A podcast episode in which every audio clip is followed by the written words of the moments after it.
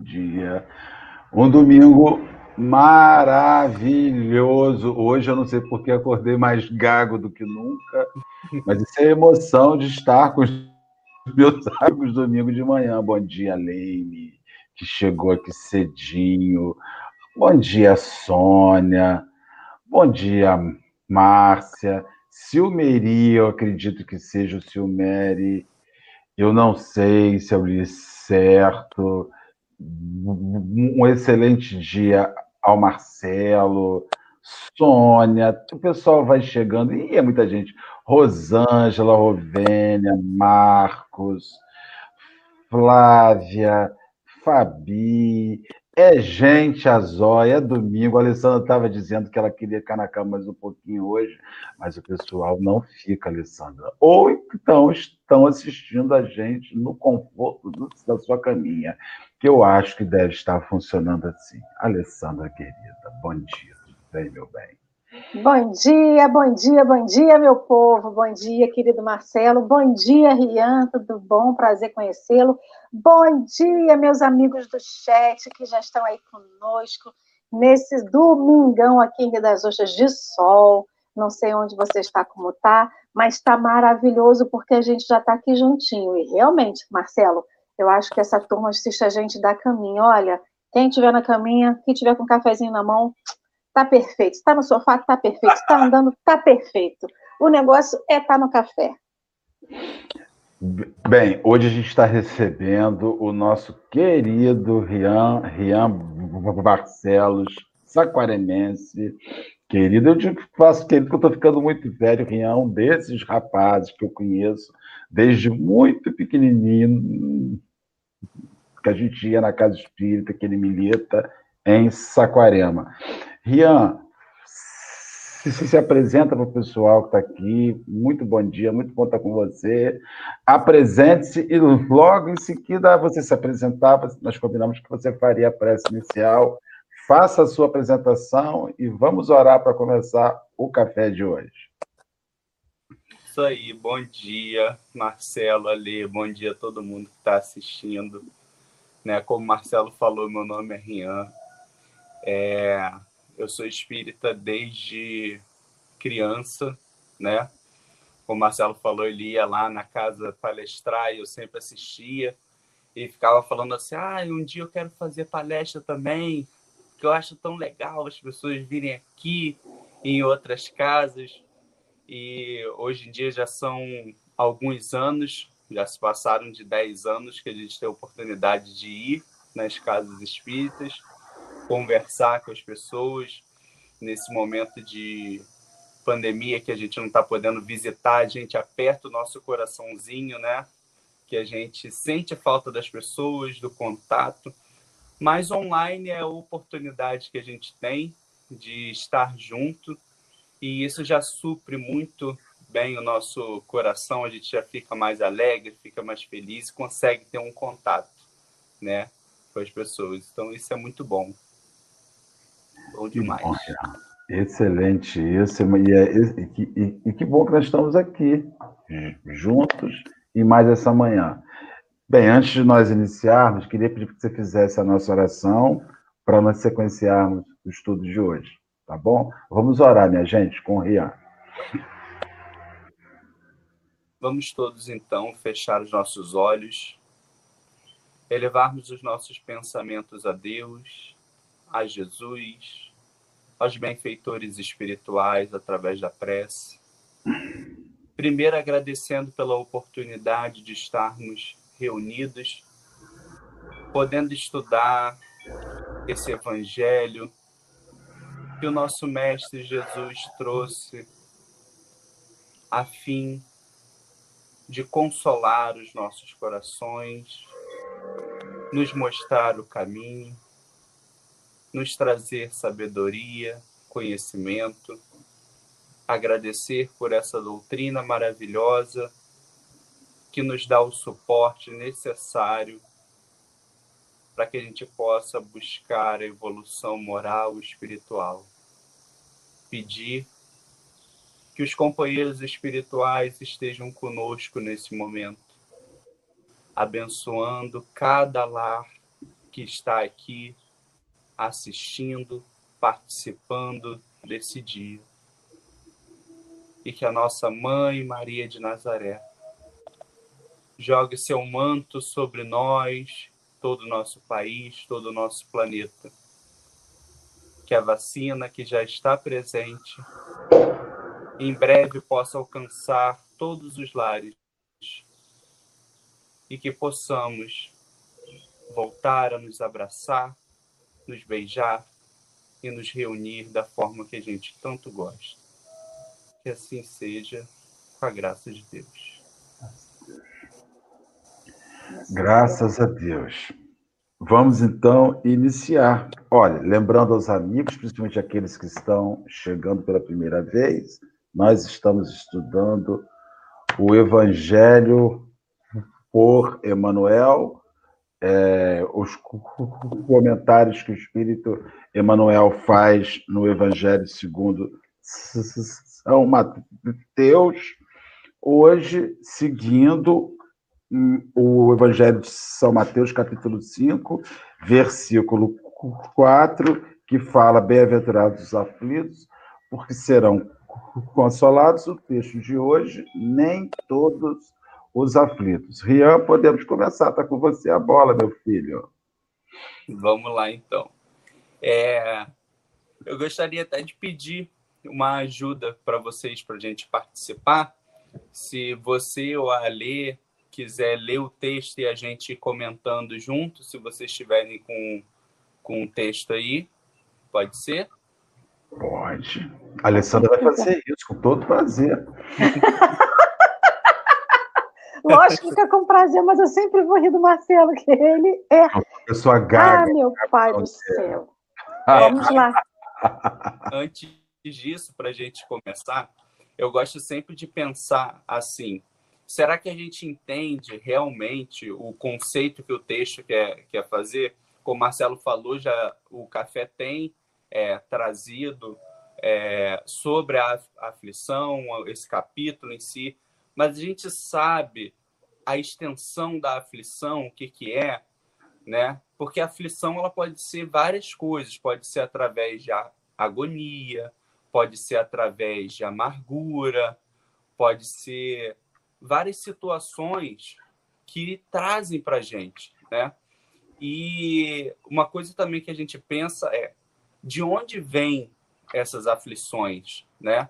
No próprio Evangelho tem um texto que fala as causas das aflições, as causas atuais e as causas anteriores, né? Que traz para a gente o conhecimento que às vezes a gente também gosta muito de jogar, ah, isso com certeza foi de uma outra vida que está vindo essa aflição para mim, e às vezes não. Às vezes é algo atual, da nossa vida atual, que a gente está é, é, resgatando, está fazendo. Então, é bom a gente pensar um pouco nas aflições dessa maneira, né? Então, vou pedir ajuda a ler, eu já estou íntimo, porque está escrito a ler, então eu estou a ler também já íntimo junto dela. Pra gente a ler vai ler. Posso começar então? Pode. Então a gente vai ler mais uma vez falando aqui a mensagem Nem Todos os Aflitos. A aflição é um desafio que poucos suportam, lição que raros aprendem e tesouro que não se recebe facilmente.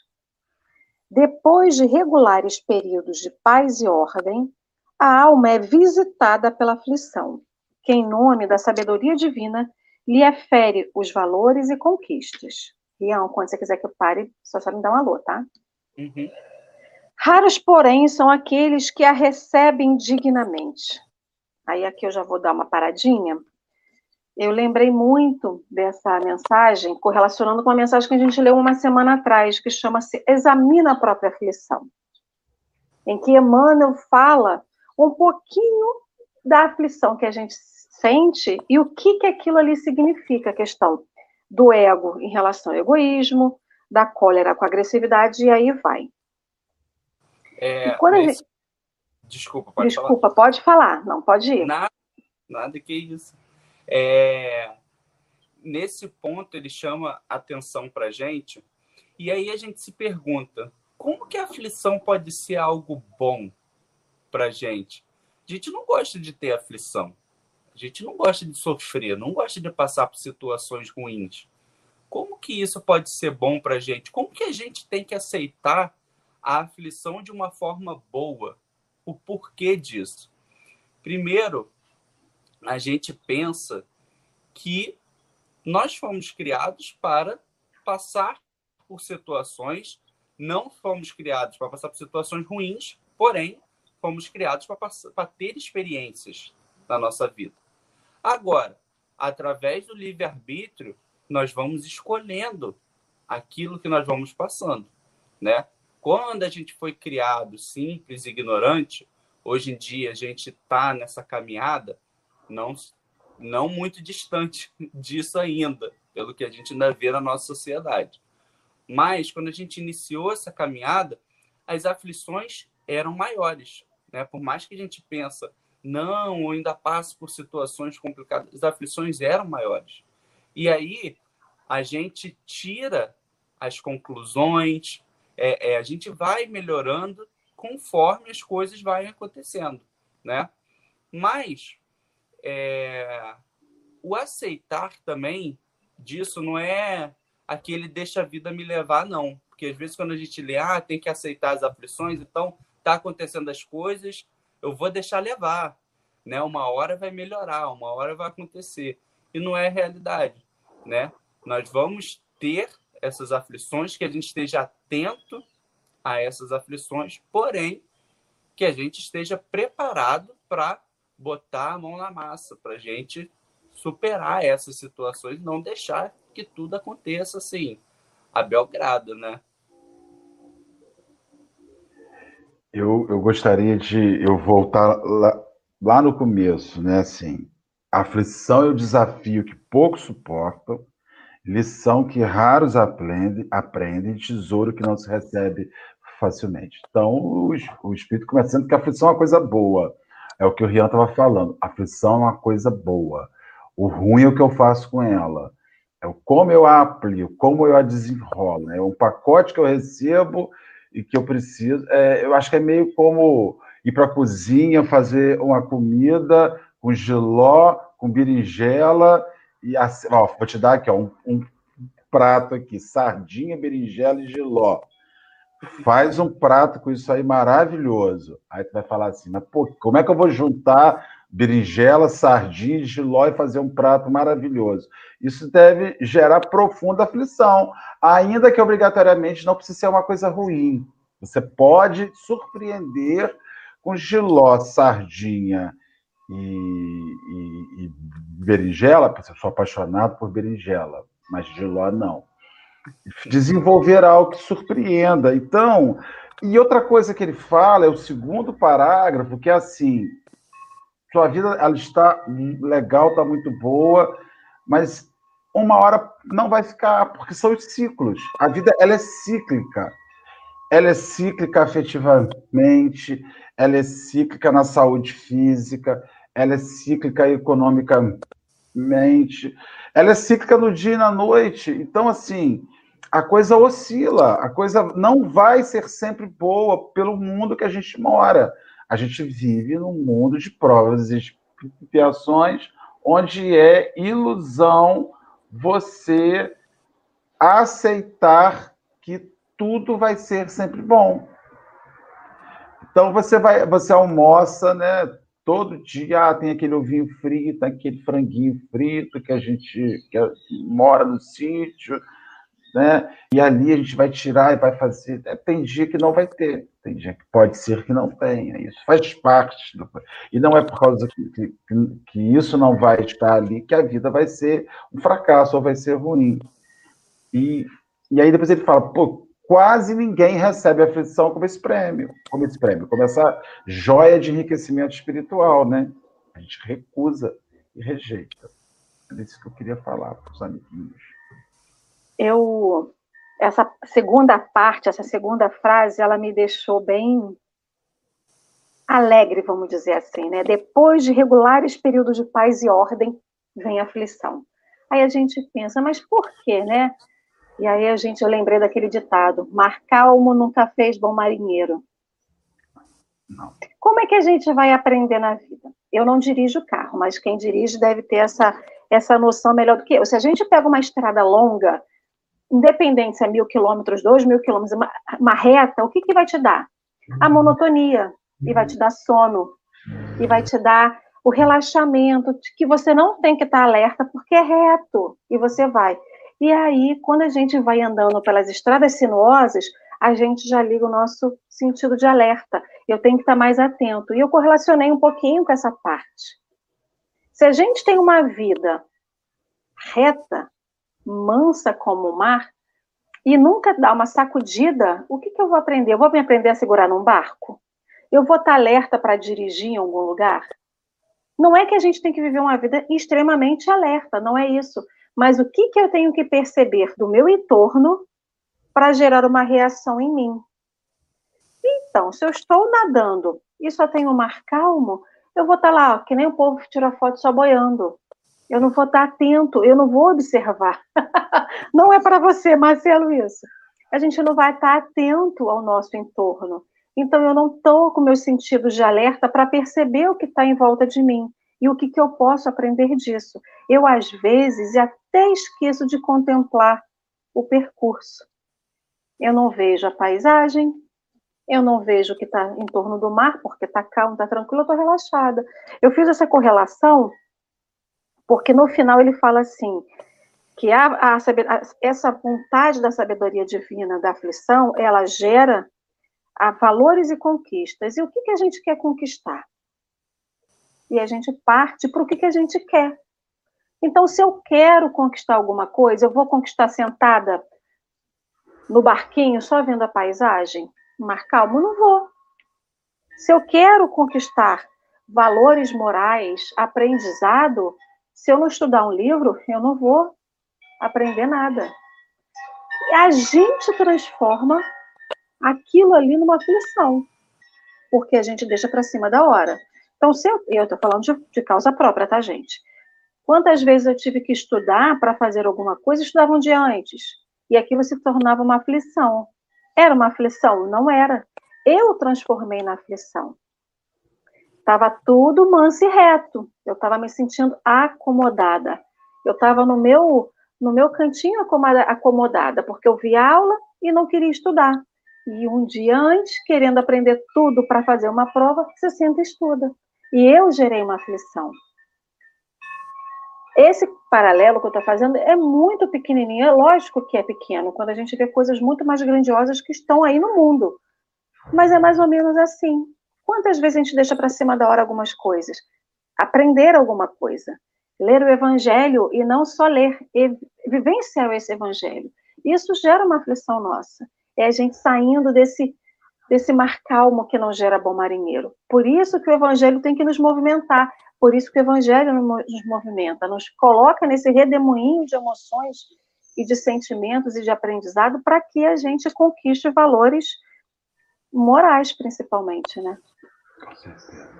É verdade. E, e, também tudo da maneira que a gente recebe, né? Eu sempre lembro de um senhorzinho que eu conheço lá no trabalho, chamado Seu Rafael.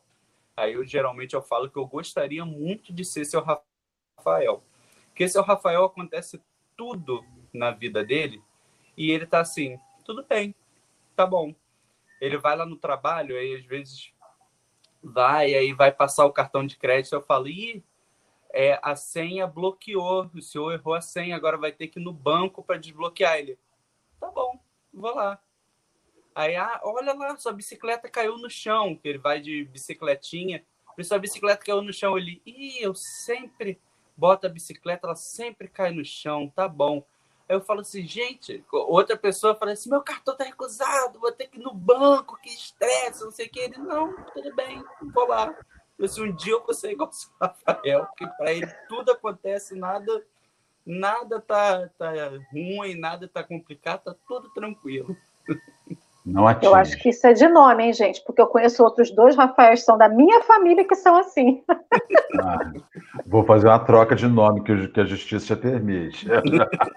Rafael Turra. Vamos seguir, Alê? Vamos. O impulsivo quase sempre converte-a em crime ou falta grave. O impaciente faz dela a escura paisagem do desespero, onde perde as melhores oportunidades de servir. Você quer que pare? Não, pode, pode, pode ir até o final de, desse pedacinho. O, o triste desvaloriza-lhe as sugestões e dorme sobre as probabilidades de autossuperação em longas e pesadas horas de choro e desânimo. O ingrato transforma em calhaus com que apedreja o nome e o serviço de companheiros e vizinhos. Eu vou dar uma paradinha aqui, porque essa questão do desse oportunidade de servir ficou, ficou latente em mim, né?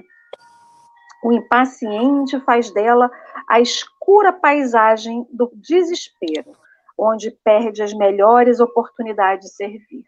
E o que é ser impaciente? Será que é não ter só a paciência? Ou impaciente é aquele que não aceita o que está posto e quer modificá-la não com ações, mas com palavras, como se a gente conseguisse mudar alguma ação, alguma coisa que está acontecendo na nossa vida somente falando, né? O tempo corre para a gente, a gente deixa as coisas para cima da hora e fala assim: não, casa, se arrume. A casa não vai se arrumar. E não sei o que, e faça. A gente não estala o dedinho e faz, né? Então, o que, que eu pensei nessa parte aqui? Que o impaciente é aquele que deixou para cima da hora, se atropelou, e aí não tem mais a paciência de esperar. E o, a melhor questão, né? Ele perde as melhores, melhores oportunidades de servir. Porque o impaciente não está vendo, ele não está tendo foco aonde ele tem que ter. Ele pensa só naquela visão assim, né? Fechada, sem o ângulo aberto da, do que ele pode aproveitar. Isso me tocou, principalmente pela questão que a gente perde. Quantas vezes na impaciência eu perdi alguma oportunidade de servir? E não é servir a Alessandra, não é servir o Rian, não é servir o Marcelo ou servir a casa espírita, é servir a Jesus.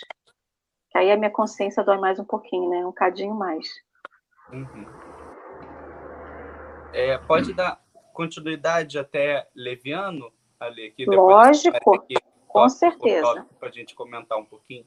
Sim. O indiferente foge-lhe aos avisos com que escapa impensadamente da orientadora que lhe renovaria os destinos. O leviano esquece-lhe os ensinamentos e perde o ensejo de elevar-se por sua influência a planos mais altos. Até aqui? Isso. Aí eu pergunto a vocês: nos aflitos, quem somos nós? Vamos voltar. Fala sobre o impulsivo, o impaciente, o triste, o ingrato, o indiferente e o leviano. Quem somos nós? E aí a gente lembra do começo que o Marcelo falou sobre ciclo, que os ciclos mudam na nossa vida. Então, ante as aflições, dependendo da fase da nossa vida, nós somos cada um deles, ou mais de um deles, ou vários ao mesmo tempo. Né? Quantas vezes, ante as aflições, ante os problemas da nossa vida, nós não somos impulsivos, né? E aí diz no texto que o impossível quase sempre converte em crime ou falta grave. É o que a gente vê da impulsividade, né? É, vê aquela aflição, eu quero resolver aquilo da minha maneira, do meu jeito, na hora, com a cabeça quente. O que que eu vou acontecer? O que que vai acontecer? Provavelmente ou vou cometer um crime, né? E aí a gente vem com aquele pensamento de não, é, é, um exemplo assim, grotesco, mas dentro do que a gente tem que pensar. Ah, um estupro. O que, que a gente faz com o estuprador? A gente lincha aquele estuprador na hora. Esse é o pensamento do impulsivo ante as aflições. Né? Porque se a gente parar para pensar, e, e tem um método muito legal que a gente tenta utilizar, nem sempre consegue, mas falar assim, como que Jesus agiria ante essa situação. Né? Nós, como cristãos, lógico que nós não vamos pensar como Jesus, que a gente ainda não tem essa capacidade, mas a gente, como cristão, nós temos que buscar a solução que Jesus buscaria para o caso, né? Mas se vem a aflição e a gente está nesse momento impulsivo, ele já diz que nós vamos converter em crime ou falta grave. Porque é aquilo que a gente está acostumado a dizer, nós ficamos cegos. Não é isso? Todo mundo fala assim, nossa, eu fiquei cego, eu nem vi. E às vezes comete uma atitude que não cometeria. Por quê? Porque o lado instintivo, ainda mais ligado à matéria, ela fala muito mais alto do que o nosso lado espiritual. E aí a gente pensa depois. Primeiro a gente comete. E quantas vezes na nossa vida, ante a aflição, a gente foi esse impulsivo, né? E depois teve que parar, pensar e falar assim: nossa, se eu tivesse parado para pensar, eu não agiria dessa forma, né? Esse é um dos, um dos tópicos que, que ele traz. Ele fala também do impaciente, do, do impaciente. Quantas vezes nós fomos impacientes ante as aflições que, que aparecem, né? E diz que vira logo desespero e a gente começa a perder oportunidade é aquele pensamento que nada acontece na nossa vida por acaso e que o tempo espiritual é diferente. Se a gente parar para pensar assim, ah, André Luiz levou tanto tempo no umbral, aquela situação toda, para a gente é muito tempo, né? Ainda mais numa região como aquela que a gente teve a oportunidade de ler o livro ou ver no filme, tanto faz, né? Lógico que o livro tem mais conteúdo. Mas imaginar aquela situação e falar assim, nossa, ele passou esse tempo todo. Mas o tempo no mundo espiritual é diferente. Nós somos espíritos milenares, né? Então, a gente ser impaciente é uma coisa assim, não está no tempo, meu amigo. Espera, se acalma, vai acontecer, né? Mas a gente não quer esperar no tempo é, é, que está programado. A gente quer agora, né? É, tem um texto muito interessante que diz que a sociedade ensina para o jovem que ele tem que conquistar tudo com 20 e poucos anos, né? E não é a realidade. Com 20 e poucos anos, ele tem que estar formado, ele tem que estar ganhando dinheiro com carro zero, uma casa própria e vida estabilizada. E é isso vai criando na cabeça do jovem isso ao longo do tempo. E eu, como evangelizador, vejo isso. É, é aquele desespero na época, principalmente do vestibular, que eles estão assim, nossa, é, é, eu tenho um, uma jovem que é muito de boa, que ela fala assim, ah, eu quero passar para medicina, então se eu tiver tentar cinco, seis anos o vestibular para medicina, eu vou tentar cinco, seis anos. E eu falo assim, você está certíssimo, você não precisa se formar agora, né? Se é, se é o que você quer, que você leve muitos anos estudando para isso. Mas não, às vezes a pessoa, não, eu quero agora, tem que começar agora, não, não consegui a faculdade que eu quero, eu vou fazer uma outra, porque eu não posso perder tempo. E não é assim, né? E aí a gente vai criando essa impaciência dentro da gente, e principalmente ante as aflições, né? Quando a gente chega o problema, a gente quer resolver. Nós estamos passando por, um, por uma situação dessa, né?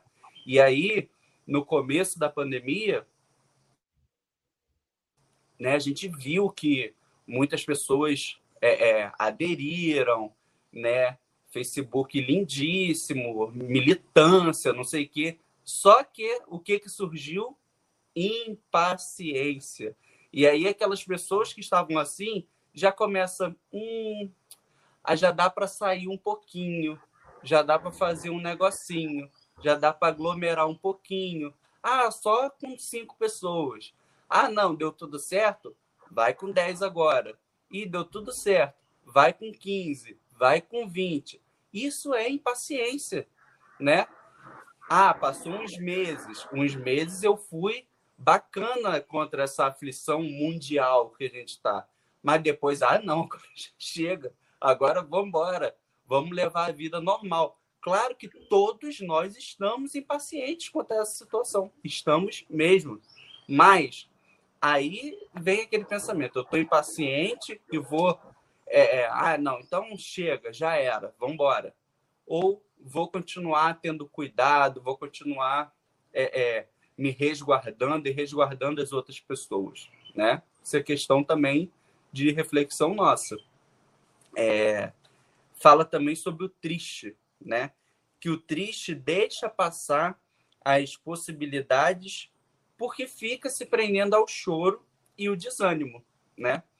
Quantas pessoas na nossa sociedade sofrem de tristeza em? Quantas pessoas é, é, estão desanimadas ante os problemas que a gente vive?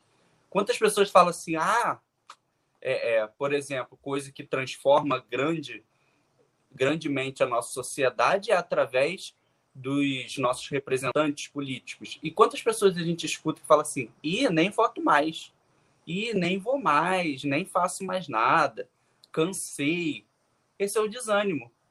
De tanto que a gente vê as situações acontecendo, a gente vai ficando desanimado, vai ficando entristecido e vai deixando se abater ante essas situações, né? Mas a gente não sabe é, é, por que, que algumas pessoas, algumas personalidades ganham destaque, né? Qual é o intuito disso? Qual o aprendizado que a gente tem é, é, com relação a isso? A gente viu a situação é, há pouco agora nos Estados Unidos, né? Qual o, é, qual experiência a gente pode trazer desse momento que aconteceu, né? Que a gente não pensa muito nas, nas nos aprendizados que a gente vai tirar disso. A gente vai deixando passar e só quero que tudo mude e o desânimo vai tomando conta da gente, né? Fala também sobre ingrato. E quantas vezes a gente não é ingrato não por questão de querer ser ingrato ou não, mas ele diz que o, o ingrato transforma em pedra e apedreja os companheiros vizinhos. Quando a gente está ingrato, né? E, e, eu achei muito interessante essa parte que trouxe que a gente apedreja os vizinhos. Eu nunca tinha parado para pensar nisso. Quando a gente é ingrato, a gente apedreja os vizinhos. E é verdade. Às vezes, não pessoalmente, mas o campo da internet, por exemplo, às vezes rola os apedrejamentos aos vizinhos, né? Hoje em dia tem um negócio na internet que as pessoas falam do cancelamento, né? Vou cancelar fulano. O que, que a gente está fazendo? A gente está julgando as pessoas. É um negócio assim, ah, fulano famoso cometeu tal erro. Vamos cancelar esse fulano, vamos lá na rede social dele, vamos mandar um monte de mensagem, vamos fazer isso. A gente está pegando um momento de, de conturbação e ao invés de a gente pacificar o mar, assim como Jesus pacificou para andar por cima dele, não, a gente quer botar mais lenha na fogueira, a gente quer saber da fofoca inteira, o que aconteceu, o que aquele fulano fez, o que respondeu, o que não respondeu. Nós estamos apedrejando mais ainda. Quando Jesus entregou a pedra na mão e perguntou: aquele que não tiver pecado, que atire a primeira pedra, e todo mundo olhou para dentro de si e falou assim: não tem a capacidade de fazer isso. É disso que nós estamos precisando na nossa sociedade hoje em dia ainda. Lembrar dessa passagem de Jesus e nos enxergar e falar assim: eu não tenho capacidade de julgar ninguém. Eu não posso atirar uma pedra em ninguém. Por quê? Quem sou eu para fazer isso? E ainda que eu pudesse, não o faria. Porque não cabe a mim julgar, não cabe a mim buscar alguma alternativa, algo para a vida da pessoa. Ah, mas eu agiria dessa forma. Você. Mas essa não é uma cruz que você carrega, é uma cruz que o seu irmão carrega. Então ele deve agir da maneira que ele se sente confortável para agir. E não a gente buscar uma solução. Que buscar solução para a vida dos outros é muito fácil, né? Mas a gente conseguir é, uma solução para nossa, aí que vem o problema, né? Aí, aí é que é difícil. Ainda tem o ingrato e o leviano. Vocês querem falar alguma coisa? Eu já, eu já tomei conta de tudo, tô falando muito.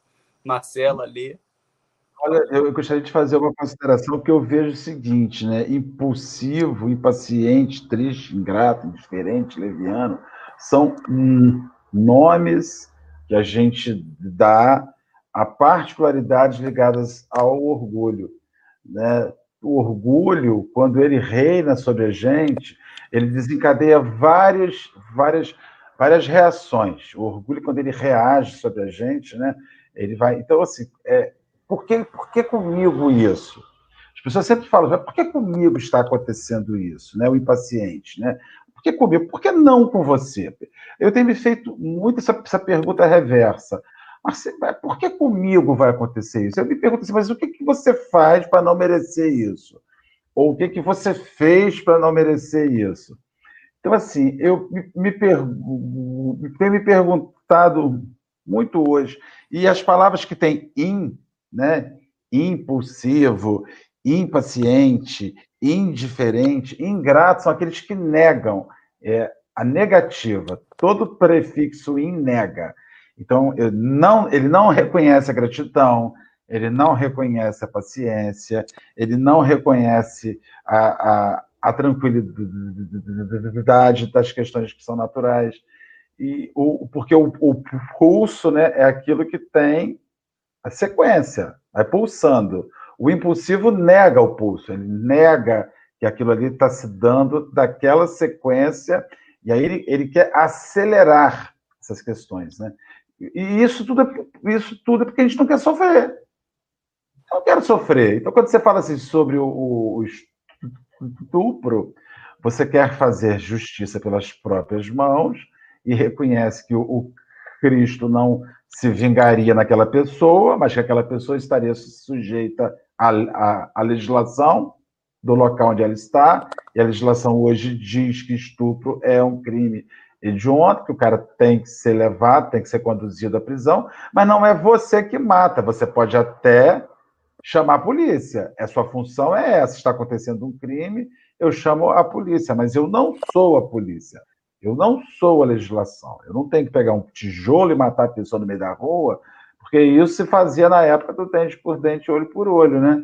Então, assim, esses, esses aspectos iniciais que falam sobre indiferença, leviandade, ingratidão, são todas questões ligadas ao profundo orgulho que a gente tem de se dar aos, a, ao direito de fazer o que quiser, como quiser, e de recusar a dor, porque por orgulho acha que quem tem que sofrer é Rian e Alessandro, não Marcelo. o problema é com os outros, né? Comigo, a gente não por que, que eu sofro, por que, que eu passo por essa situação. Tinha uma novela, né, que a personagem falava, ai, como eu sofro, né? Como eu sofro, ai, coitado de mim. A gente tem esse espírito de, ai, como eu sofro, ai, como eu tô passando por isso, ai, que tristeza. Nossa, eu sou tão bonzinho, por que, que isso está acontecendo comigo? E aí, se a gente para, não precisa refletir muito, não, mas numa breve reflexão a gente já, já consegue alcançar aonde está ali o probleminha que está fazendo eu sofrer. Nelly. É, com certeza. Você reclama, Lê? Não, não posso reclamar de nada. Deixa eu falar. Posso continuar a leitura? Que a gente tem uns, uns comentários bons para poder seguir? Vamos embora. Vocês querem comentar alguma coisa? Pode. Vamos seguir. Então, eu vou ler tudo como o Rian, E a gente comenta. Tá, a dinâmica, então tá bom. O espírito prudente, contudo, recebe a aflição como o oleiro que encontra no fogo o único recurso para imprimir a solidez e beleza ao vaso que o gênio idealiza. Se a tempestade purifica e se o fel, por vezes, é o exclusivo medicamento da cura, a aflição é a porta de acesso a um engrandecimento espiritual. Só aquele que a recebe por instrumento de perfeição consegue extrair-lhe as preciosidades divina, divinas. E é por isso que nem todos os aflitos podem ser bem-aventurados, de vez que, somente aproveitando a dor para a materialização consistente de nossos ideais e de nossos sonhos, é que podemos atingir a divina alegria da esperança vitoriosa, na criação sublime de aprimoramento eterno, a que todos chamamos, a que todos somos chamados pela vida comum nas lutas de cada dia. Vai lá, Ria. Muito importante, né? E eu achei esse exemplo maravilhoso, né? Do oleiro, né? É, o fogo machuca, machuca. A gente sabe que machuca. Se tiver um fogo e a gente enfiar a nossa mão, a gente sabe que a gente vai se queimar, vai machucar a gente. Mas o fogo é instrumento de trabalho, né? O oleiro, ele é fundamental, né? Será que todo mundo sabe o que é oleiro? Vamos explicar o que é oleiro. Oleiro é aquela pessoa que é, utiliza né, dos materiais com fogo para fazer cerâmica, fazer aquilo que a vovó guarda, aquelas xícaras bonitas, aqueles pratos antigos na cristaleira de casa, que a gente vê, que a gente. Isso, que a gente acha lindíssimo e não pensa, às vezes, no trabalho que isso dá. Mas, além disso, o fogo ele derrete metal, ele derrete ferro, ele derrete tudo e é instrumento de trabalho, né? Agora cabe a nós utilizar do fogo, se a gente tiver essa é, esse trabalho manual para transformar algum material que não é nada como um barro, né, em uma obra de arte, em algo lindíssimo. E esse exemplo que, que ele traz, fazendo é, é, uma metáfora com a aflição, é interessantíssimo, né? Vem aquilo e aquilo vem, eu tenho que usar aquela aflição, aquele problema, aquela dificuldade para fazer um vaso lindo na minha vida, para fazer algo que seja um instrumento de beleza, de engrandecimento espiritual, de engrandecimento moral. Será que a gente enxerga dessa forma né, uma oportunidade da gente crescer quando a gente passa por uma dificuldade? E eu costumo falar, falar isso principalmente para os jovens, do seguinte: você já teve o pior dia da sua vida, não teve? Independente do que seja, já teve o pior dia da sua vida. E eles param para refletir e falam assim: tive. E você passou por ele, não passou? Hoje não está legal? Tá legal. É isso. Nós teremos vários dias complicadíssimos, vários dias com as aflições ou com os problemas ou com as dores que serão fortíssimas na nossa vida. Mas nós vamos superar esses problemas e nós vamos olhar para trás falando assim: nossa, eu já passei por isso. Um dia na minha vida eu tive esse dia que foi complicado, eu tive essa situação que foi complicada. Mas isso fez com que hoje, esse é o aprendizado, essa palavra, essa frase é o aprendizado. Isso fez com que hoje eu pensasse dessa maneira. Isso fez com que hoje eu não cometesse mais esse erro. Isso fez com que hoje eu não haja dessa forma, né? Então, é esse trabalho do olheiro, né? É essa transformação daquele material bruto, daquele material sem forma, daquilo que veio assim através da do jogo de cintura que a gente tem na nossa vida, que às vezes a gente tem que fazer, se fazer de doido ante muitas situações. A melhor coisa na vida, às vezes, é se fazer de doido, né? É escutar alguma coisa e fingir que não ouviu. Porque se você for responder, é muito pior, não é? Então, às vezes, a gente escuta algumas coisas, passa uma situação, eu falo, se fazer de doido, fingir que nada aconteceu, continua, não presta atenção, né? É a melhor coisa que tem para gente como cristão é se fazer de doido. A gente foca nisso que a gente consegue alcançar muitas coisas. Né? Eu tenho reparado uma, uma questão que eu tenho usado muito na minha vida é eu levo a minha vida muito a sério. Mas eu tenho desenvolvido, eu tenho um senso de humor que já é família, genética. A gente tem muito senso de humor. E eu aprendi a rir de mim. A gente tem que aprender a rir da gente. Não se levar assim tão a sério. Muitas das aflições que nós passamos na vida, como oleiro. Muito interessante essa, essa, essa coisa que você está falando, Rian, porque às vezes a gente, a gente quer fazer uma obra de arte. Você, você tem um barro e o fogo, e você quer fazer um, um, uma estátua igual aquela que está lá no, no Museu do Louvre, aquela estátua de Davi que foi esculpida lá pelo Michelangelo. Só que você vai e faz sua escultura, aí ficou uma porcaria. Mas você está aprendendo, é o que você tem. Ri dela, guarda ela. Então as pessoas elas pegam as suas obras, que às vezes não são as legais, porque espíritos que estão viajando, que estão pegando fogo, que estão a, a, mexendo na argila para dar origem à forma, eles não aprenderam e as pessoas não conseguem sequer exercitar essa, essa fazer uma coisa que não é legal. Então a gente vê muito isso na prece. Você faz a prece, por favor? Aí o cara fala assim: Ih, mas eu vou ter que fazer a prece igual ao Divaldo declama o poema das mãos no final da palestra dele, que ele leva oito minutos declamando. Então, se eu não fizer aquilo, não serve, Alessandra. Eu só quero daquele jeito. Então, assim, as pessoas elas já elas, elas, elas querem fazer uma obra mas elas não querem olhar para a evolução da sua obra. Elas querem sair de lugar nenhum e ir para o máximo. E a gente tem que olhar para a evolução da nossa obra. Eu acho que é importante você olhar para as suas aflições e falar assim: nossa, como isso me afligia, não me aflige mais. Como isso me perturbava, não me perturba mais. Tem outras perturbações hoje, mas aquela já passou. Aquela não me pega de novo. É a obra, isso também é obra, obra de vida. Isso, é na verdade, é você moldar o seu vaso de vida, né? Exatamente. E, Exatamente. e persistir, persistir, também, né? É, o Marcelo citou aí um, um, um exemplo. É, eu vejo com a minha irmã. Minha irmã, ela trabalha fazendo biscuit, né? E aí, essas coisas, topo de bolo, essas coisas assim.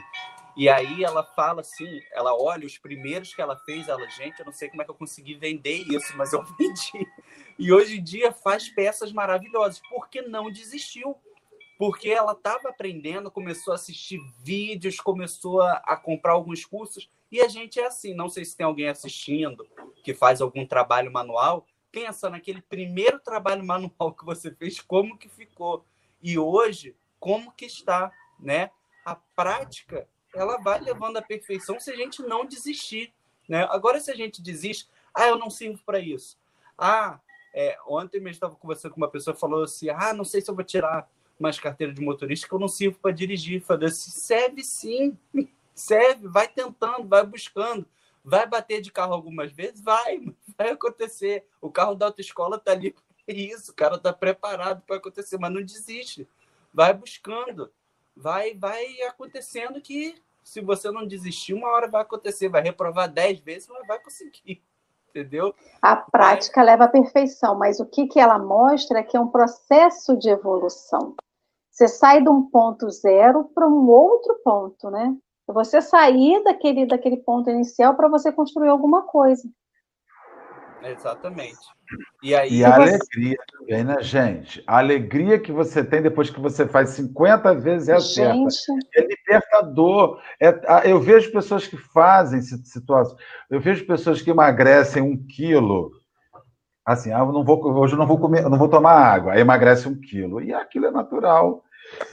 Eu, quando emagreço um quilo, porque eu tenho que fazer novena, eu tenho que tomar limão com água, eu tenho que fazer tanta coisa para emagrecer um quilo, porque emagrecer um quilo para mim é, um, é, um, é uma criança que nasce.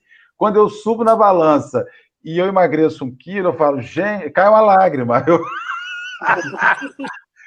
Tem gente que não, eu vou perder 4 quilos essa semana, e pá, vai lá e perde. Porque tem uma dinâmica, tem uma fisiologia, tem um hábito. Para mim, quando eu emagreço um quilo, eu tiro foto da balança no, quando está com menos um quilo ali. Eu guardo, registro daquele momento. Porque para mim é uma vitória. A pessoa fala assim: ah, você é gordo. Cara, eu, sei, eu só eu sei o quanto é difícil emagrecer. Né? Como é difícil. Não, aí você come demais? Não como. Eu tenho uma fisiologia que não emagrece. E quando você e, e, assim é bacana quando você vai descobrindo que o seu esforço está rendendo esse fruto legal ali. É verdade. Posso fazer, Posso fazer um comentário sobre essa questão do oleiro? Claro. Tem uma mensagem que é de Meimei de Chico, que justamente fala sobre isso, correlacionando a questão do olheiro com as consolações e as aflições. Essa história conta que tinha um olheiro que ele ele era muito dedicado ao trabalho, mas ele teve alguns problemas na vida. Ele adoeceu muito e teve que viver de esmola. E vivendo de esmola, ele caiu na rua, se acidentou e teve que ficar acamado. E nisso, os parentes que ele sempre ajudaram esqueceram que ele, que ele existia. Então, ele ficou sozinho na vida. Então, teve um dia que ele rogou a Deus, fez uma prece pedindo a Deus que enviasse para ele alguma consolação. E essa palavra está na mensagem. Então, ele dormiu e ele sonhou com um anjo mensageiro, que um anjo mensageiro vinha falar com ele. E o que, esse anjo fez? Em sonho, pegou ele e colocou ele de frente para o forno. Lembrando, gente, que o fogo é vida. Lembrando que toda, em várias passagens na Bíblia, no Novo Testamento, no Antigo Testamento, falando sobre o fogo, né? Então, esse anjo mensageiro leva ele até a frente do forno e pergunta para ele como é que ele trabalhava, que ele mostrasse para ele. Ele falou assim: como você consegue fazer tantos trabalhos tão perfeitos? Aí o senhorzinho fala assim para ele: ah, eu e fala muito orgulhoso, né? Porque os vasos dele eram muito bonitos. Ele dizia assim: às vezes eu tenho que levar o mesmo vaso duas ou três vezes até o fogo, porque eu uso o fogo com cuidado e com carinho ao serviço da perfeição. E o serviço da perfeição era produzir o vaso mais perfeito. Por isso que ele tinha que ir lá dentro queimar o vaso várias vezes. E o anjo falou assim para ele: Mas sem o fogo, você realizaria o seu trabalho? Ele falou assim: Nunca. Sem o fogo, eu nunca faria o que eu fiz. E aí o anjo trouxe a mensagem de Deus para ele, falou para ele: O sofrimento e a luta são as chamas invisíveis que nosso Pai Celestial criou para o embelezamento de nossas almas, que um dia serão vasos sublimes e perfeitos para o serviço do céu. E nisso o Senhor acordou e recebeu aquela lição de Deus.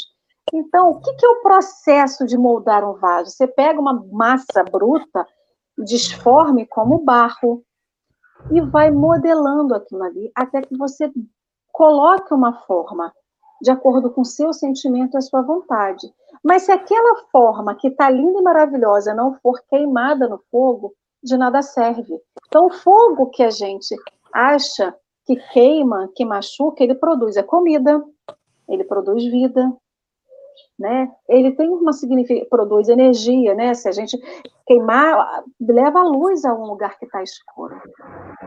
E isso também é, então, o fogo, na verdade, que deveria que a gente correlaciona com queimar, com alguma coisa negativa, é justamente a obra de Deus na nossa vida. Para quê? Para que aquele vaso bonito que a gente está se tornando dia após dia, com tudo aquilo que a gente está moldando o nosso caráter, possa ir lá e consolidar. É o fogo que vai consolidar e, e, e fixar em nós toda aquela, aquilo que está moldado, né? Então, essa lição do vaso de Chico de Meimei, eu acho que representa um pouquinho essas aflições que a gente falou aqui hoje. Com certeza. Com certeza. Isso aí. Rian, meu filho, considerações finais, estamos chegando na nossa hora para uma alegria de ter aqui. É, tem uma frase que eu separei desse finalzinho que eu acho que fecha, que é mais do que uma consideração final, que fecha todo todo o nosso estudo, que diz assim: a aflição é a porta de acesso para o engrandecimento espiritual, né? Ela é a porta de acesso. Então, vamos passar por dificuldades mesmo. Ainda nesse mundo, ainda vamos ter muitas aflições. Já passamos por muitas e ainda teremos outras.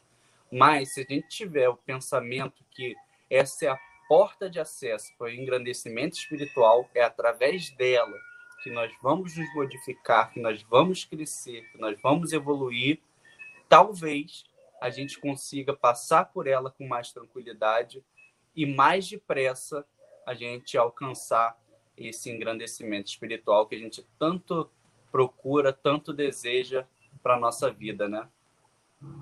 Com certeza. Alessandra, meu bem. Tudo bem? Tudo ótimo. Só refletindo sobre as aflições, sobre eu como um barrinho vazio de barro sendo moldada. Só penso nisso agora. eu que agradeço, Rian, pela sua participação aqui conosco. Muito obrigada. Graças Nada, a Deus. que isso. Agradeço muito. Ó, nós vamos agora assistir um videozinho, uma música de final para a gente sintonizar para a prece, que a Alessandra vai fazer, que ela falou que queria fazer a prece hoje, de encerramento. Então, a gente vai agora assistir isso, agradecer ao Rian, agradecer a Lê comigo aí nessa manhã, por estarmos juntos, aos demais companheiros chat que estiveram aqui, e vamos agora ouvir Bem-aventurados os aflitos.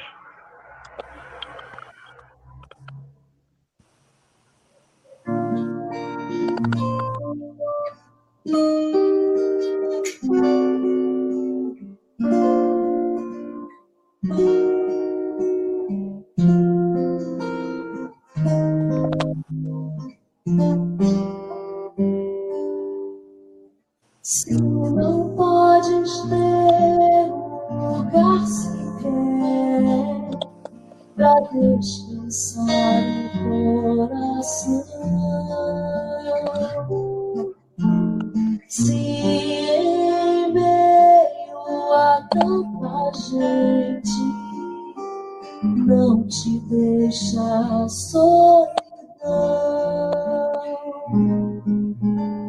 Chora tua alma, todos pensam que sorri.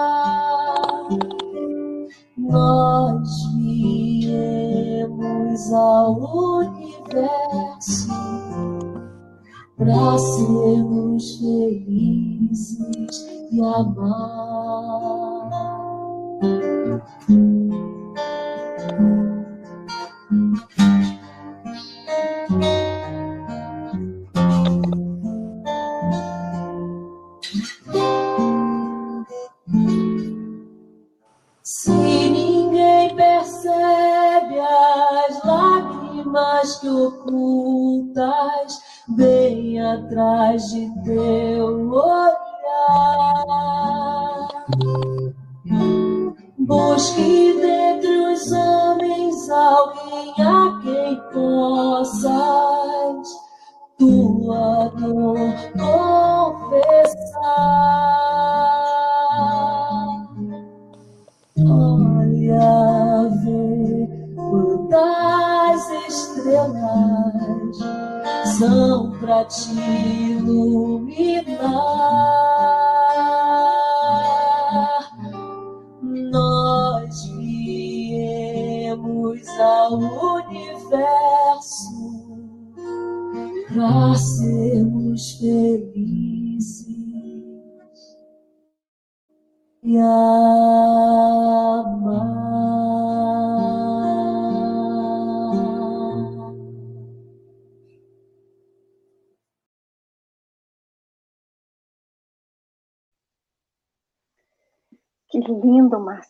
muito lindo.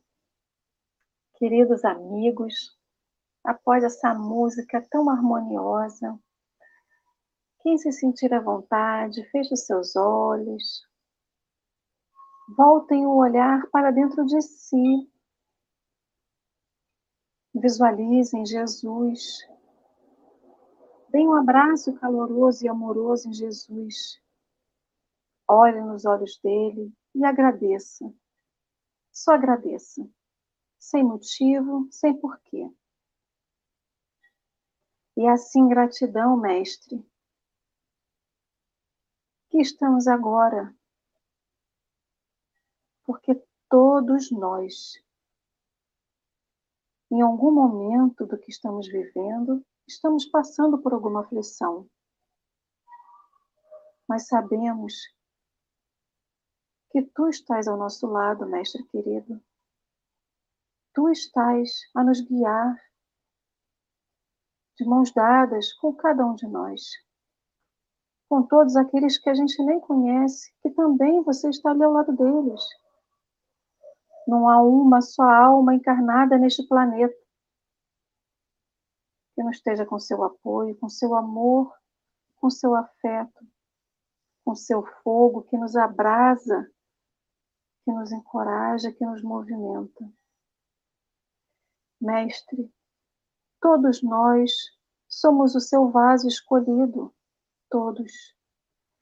Todos nós somos esse vaso bonito que está sendo moldado pela aflição, pela dor, mas também pela alegria, pelas conquistas, pelas vitórias, por tudo aquilo que a gente agora olhando para trás percebe e compreende o quanto nos ajudou. Que não tenhamos medo, Senhor Jesus, desse fogo que vai nos moldando, que vai consolidando dentro de cada um de nós toda essa grandeza moral de luz que a gente vê em Ti e que também queremos ver em nós. Mestre, a gente te agradece por esse fogo e que ele sempre arda na nossa vida e que a gente reconheça esse fogo como o fogo da vida.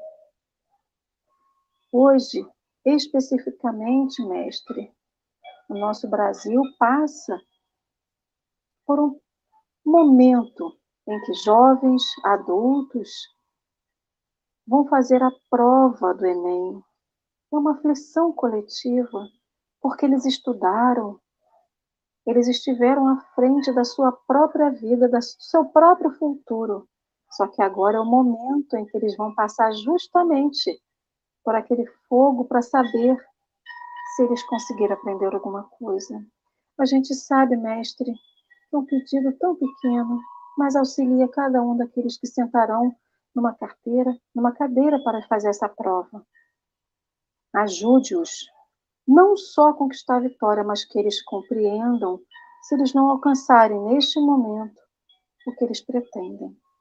Leve alento, leve a calma e a tranquilidade a todos os recantos desse Brasil que hoje fazem essa prova, mas também a todos os outros lugares que também têm aflição, como os hospitais, as cadeias, as ruas, aos abrigos. Mestre, a gente está te rogando aqui é a sua tranquilidade, que a gente perceba o seu amor, que todos percebam o seu amor. E queremos te agradecer mais uma vez por tudo que nos dás em nossa vida. Te agradecemos pelo café da manhã e te pedimos a permissão para finalizar esse estudo na certeza que tu estarás conosco o dia todo, nos ajudando. Obrigado, mestre, que assim seja. Graças a Deus. Rian, beijo, Alessandra, um beijo. Amigos, um excelente domingo para todos e amanhã, se Deus quiser, tem mais café com o Evangelho. Fiquem Obrigado, com Deus. Obrigado, Rian. Tchau, meu povo. Até amanhã, se Deus quiser. Tchau, gente.